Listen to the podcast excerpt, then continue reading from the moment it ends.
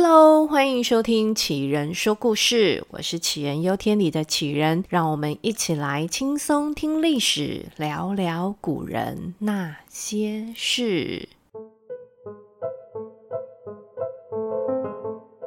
我们现在站在司马懿快要五十岁的这个时间点上，他的老板呢，已经换到第三代小老板曹睿。这小老板让他去驻守宛城，管辖荆州跟豫州的部队。那就在这个时候，远方的敌人给司马懿送来了一份礼物，那就是新城太守孟达。咦，为什么太守会变成礼物呢？因为这个太守相当的有来头，他可是从蜀汉刘备那里叛逃归降曹魏的。当时曹魏呢是曹丕当家，曹丕可是相当赞赏这个弃暗投明的孟达，不只给他爵位，还让他去镇守西南边境，封他为新城太守。而当曹丕驾崩之后呢，这孟达仿佛成了透明人，离飞黄腾达呢是越来越远。这时的孟达开始觉得孤单寂寞，觉得冷。他守着边境，但是朝廷里面又没有他自己的庄脚。孟达想着啊，如果这个时候能够再回到他熟悉的蜀汉，那里至少有他的好朋友啊，就是那个在蜀汉跟诸葛亮一样都是辅政大臣的李严。现在的李严呐，明里暗里都在跟诸葛亮争权力。孟达感应到李严绝对需要他，有需要呢，就有存在的价值。更何况当时他叛逃到曹魏的时候，诸葛亮并没有杀掉他留在蜀汉的家人，那这不就代表他还有希望可以回家吗？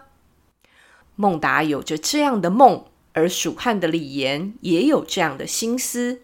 他太厌烦一直被诸葛亮压得死死的。一样都是被托孤的辅政大臣，为什么事情都是他诸葛亮说了算呢？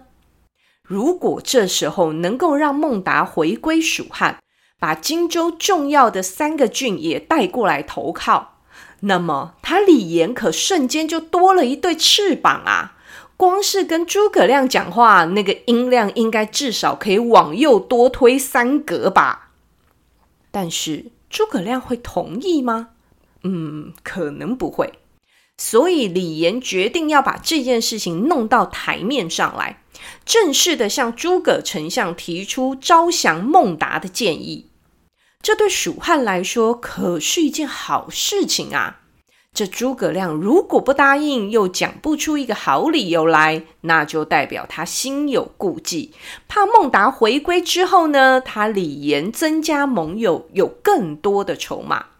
如果他真敢拒绝，那到时候也是一个点，让自己呢可以在刘禅小老板面前刁一刁他诸葛亮，也算是能出了一口怨气。这没想到啊！李严的建议才刚刚讲出口呢，准备好的那一长串逐字稿都还没念完呢，诸葛亮就爽快地说：“哦，it's a good idea。”这诸葛亮呢，还建议先由李严写信给孟达，告诉孟达说大家都欢迎他回来。没多久，诸葛亮自己也写了一封信给孟达，信上的语气呢，就跟过往一样的温暖。说着过去一切都是误会，大家都知道这是孟达你不得已的，所以我们现在都期盼着你回来呀。这连收两封信的孟达是真心感受到了蜀汉满满满的诚意。两个大人物接连都写信来了，哎，这肯定不是诈骗了吧？于是孟达开心的回信，向诸葛丞相表达自己会带着管辖的三个部回归蜀汉的心意。就这样，眼看着孟达又要再一次成功的弃暗投明了，但是这温暖的诸葛丞相这时却做了一个动作，他叫来他的心腹，准备去曹魏诈降。而这个心腹呢，从蜀汉叛逃到曹魏的路上，会路过孟达所在地的隔壁村庄卫星，而卫星的太守呢是申仪。那这申仪很巧，也是蜀汉叛逃过去的。那更巧的是啊，申仪跟孟达不和，而且是全天下都知道他们两个不和。于是诸葛亮跟心腹仔细的交代说：“哎呀。”大家都是老朋友了，所以你路过卫星的时候呢，记得要跟申仪提一提，提说孟达要回归我们蜀汉的事。就这样，申仪待在家里也捡到枪了，他是开心的不得了啊！他就怕没证据可以玩死孟达，现在证据都送上门了，那他可千万不能错过。于是申仪就赶紧写信给他的老板。就是管辖荆州的司马懿。这司马懿呢，本来就觉得孟达这个人不可靠，在曹丕的年代，他没少在曹丕面前讲孟达的坏话。但是我们要知道，这世界上有一种好，是你老板觉得你很好，因为曹丕觉得孟达很好，那孟达就是好。所以当时呢，司马懿对孟达是一点办法都没有。那现在换老板啦，嘿嘿，那这收拾孟达的机会可就来了。但是呢，这司马懿转头一想，这种事情是纸包不住火的。这申仪知道了，那孟达会不知道他被出卖了吗？如果因为打草惊蛇，到时候孟达一怕一缩手不反了，那不就太可惜了吗？司马懿马上写信给孟达，他跟孟达说：“你对我们曹魏可是有大功的人呐，从曹丕老板就开始器重你，仰赖你保卫我们西南的边境。我这次听说啊，有人要陷害你，故意说你要叛变，这我可是不相信的。你想这么重要的事情，诸葛亮怎么可能到处说嘛？这其中肯定有诈。”你放心，我们不会中计的。你好好的安心守着西南吧。这孟达读完司马懿的信啊，原本是已经提到嘴边的心脏，终于放下来了一点点。冷静了一下之后呢，孟达转念一想，诶，不对呀，退一万步说，就算司马懿真的要来讨伐他。按规矩，要先取得洛阳那边曹睿的同意，然后再从宛城带兵过来他的驻扎地上庸。这一来一往啊，没有一个月，根本到不了。他孟达绝对有足够的时间，可以好好布置上庸这一座城的兵力配置跟防守作业。他的地盘可不是那么好攻打的，更何况。他可不止跟蜀汉示好呢，也派人去了东吴。如果真的有什么万一，他还有蜀汉跟东吴的援军可以依靠呢。的确，孟达的管区嘛，地势险要，易守难攻。但是他忽略了，他这一次的对手是司马懿。第一。司马懿没有守规矩，他赶时间呐、洛阳那里呢，就等灭了孟达再去跟皇帝报告吧。第二，他直接领着大军一路急行一千两百里，八天后就已经抵达孟达驻扎的所在地上庸城。这一千两百里到底有多远呐、？Google 说呢，秦汉时代的一里是现在的四百一十五点八公尺。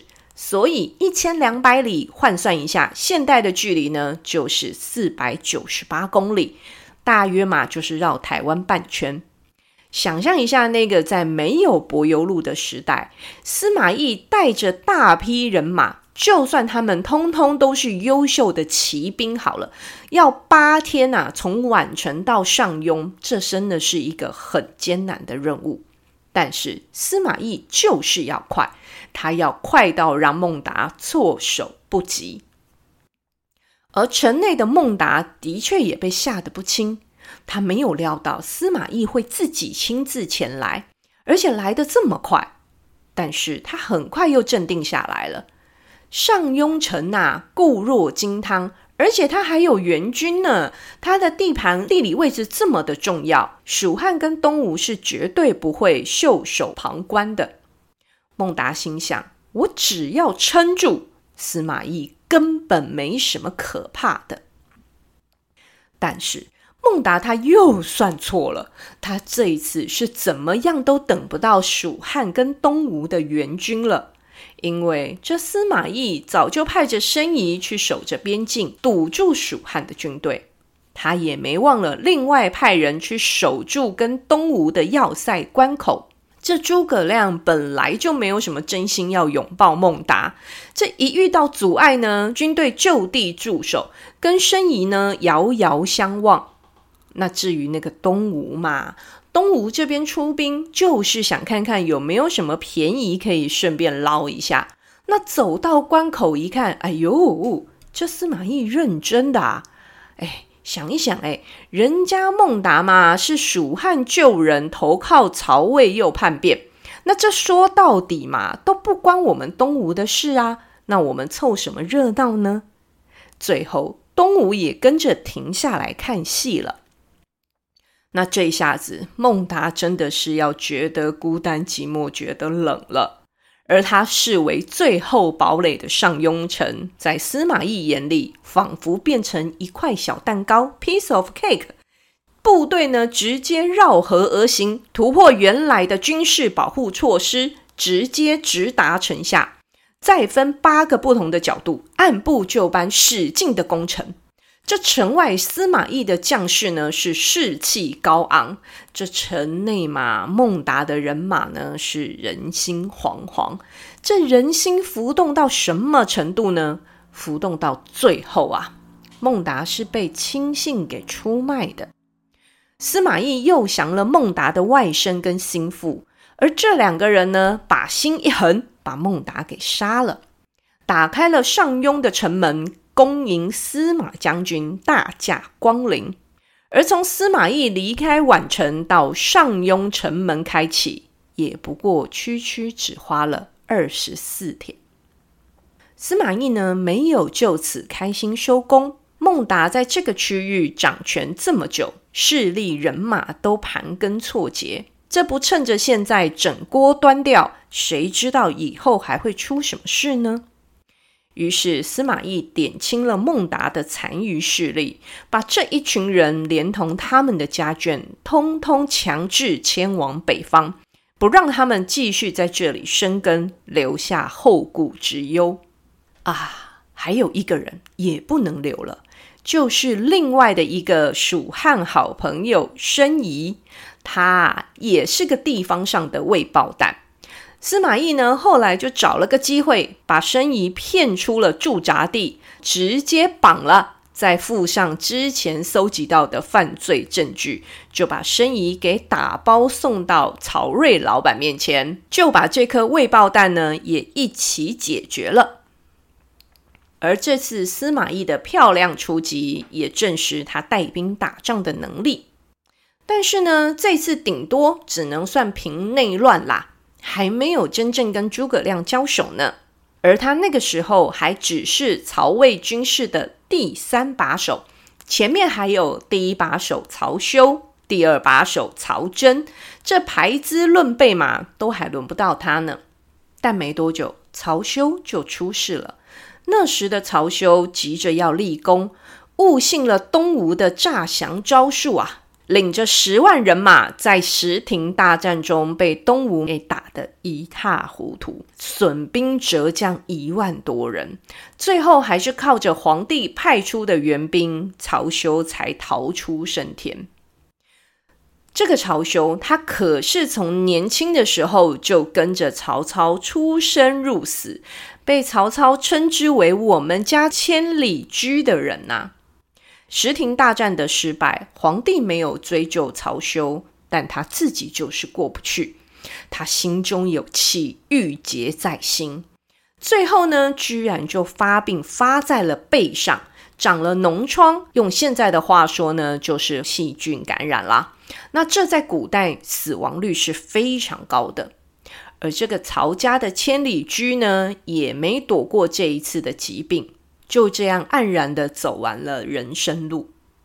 这第一把手曹休走了，那第二把手曹真就很自然的往前递补了曹休的大司马之位，而第三把手司马懿呢，当然也就跟着往前进一级递补了曹真的位置。而这个新任大司马曹真一上任啊，心火就很旺啊，不打仗是浑身痒痒。于是呢，他主动向皇帝曹睿请战，说这个诸葛亮啊，一直骚扰我国边境，我们就应该要主动出击，攻打蜀汉，吓破他们的胆，看他们以后还敢不敢。于是呢，曹真率领着主力部队从子午谷南下。而另外一边的司马懿也领到了圣旨，要他带兵支援，沿着汉水到上庸，再一路往西跟曹真的主力部队会合。这司马懿啊，瞧着曹真的路数，心想：这新任大司马是脑子哪里有洞啊？当时从汉中到关中的三条通路都是秦岭的峡谷。这峡谷已经很难行军了，偏偏曹真还选了距离最短，但是路况最差的那一条。要出兵前，在朝廷里面，陈群已经反对过一轮了。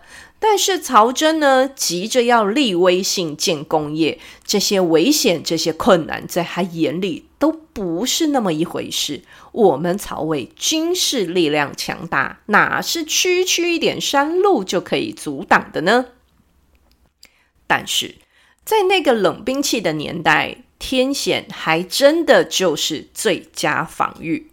如果再加上一直下不停的暴雨，哇，那可不得了啦！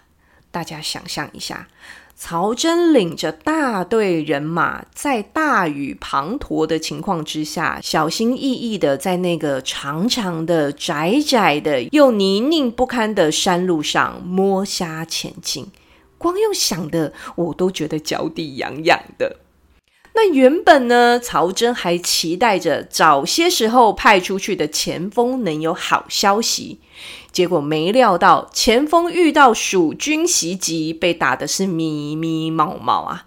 当下曹真呢，心里一凉，再往后看看那些已经在山里走了一个多月，累到上气不接下气的士兵。曹真这时心里的沮丧，应该已经快要满出眼眶了。而这时候，远在洛阳的朝臣也心急如焚呐、啊，联袂请求皇帝下令，让曹真他们班师回朝。这仗是真的不能打了。终于啊，在山里纠结了快两个月的曹真，等到了皇帝班师回朝的旨意。他带着大队人马，后队变前队，掉头回家。而那个打孟达呢，八天就飞奔一千两百里的司马懿，这一次啊，他还在半路上呢，都两个月了，还走不到五百里。收到退兵命令的那一刻，司马懿应该只差没有当场喊出“哦耶”了吧？他立刻神清气爽的带着他的兵马撤退回家。而这一边出师未捷又淋了一个多月雨的曹真，狼狈回到家之后就病了。但这时呢，诸葛亮却挥兵北上。曹睿收到军事通报说，蜀汉大军又北伐了。而这次曹真都没等到这场仗打完，就病逝洛阳了。这短短的几年间，随着曹休、曹真的过世，司马懿就这样从第三顺位熬成了军事首席，而且终于等到机会与诸葛亮正面交锋，战场对决了。这讲到这里啊，是不是会突然有一个健康好重要的结论？人家说戏棚下站久就是你的，但是也要身体好才站得久啊。所以呢，我们下集就要来讲这个体质很好的司马懿是怎么样也把人家蜀汉的诸葛亮给等死的了。好啦，我们今天的故事呢，就先说到这里了。感谢大家的收听。喜欢杞人说故事吗？请记得订阅节目，按下五星好评，并分享给你的亲朋好友喽！我们下集再见了，谢谢大家，大家拜拜。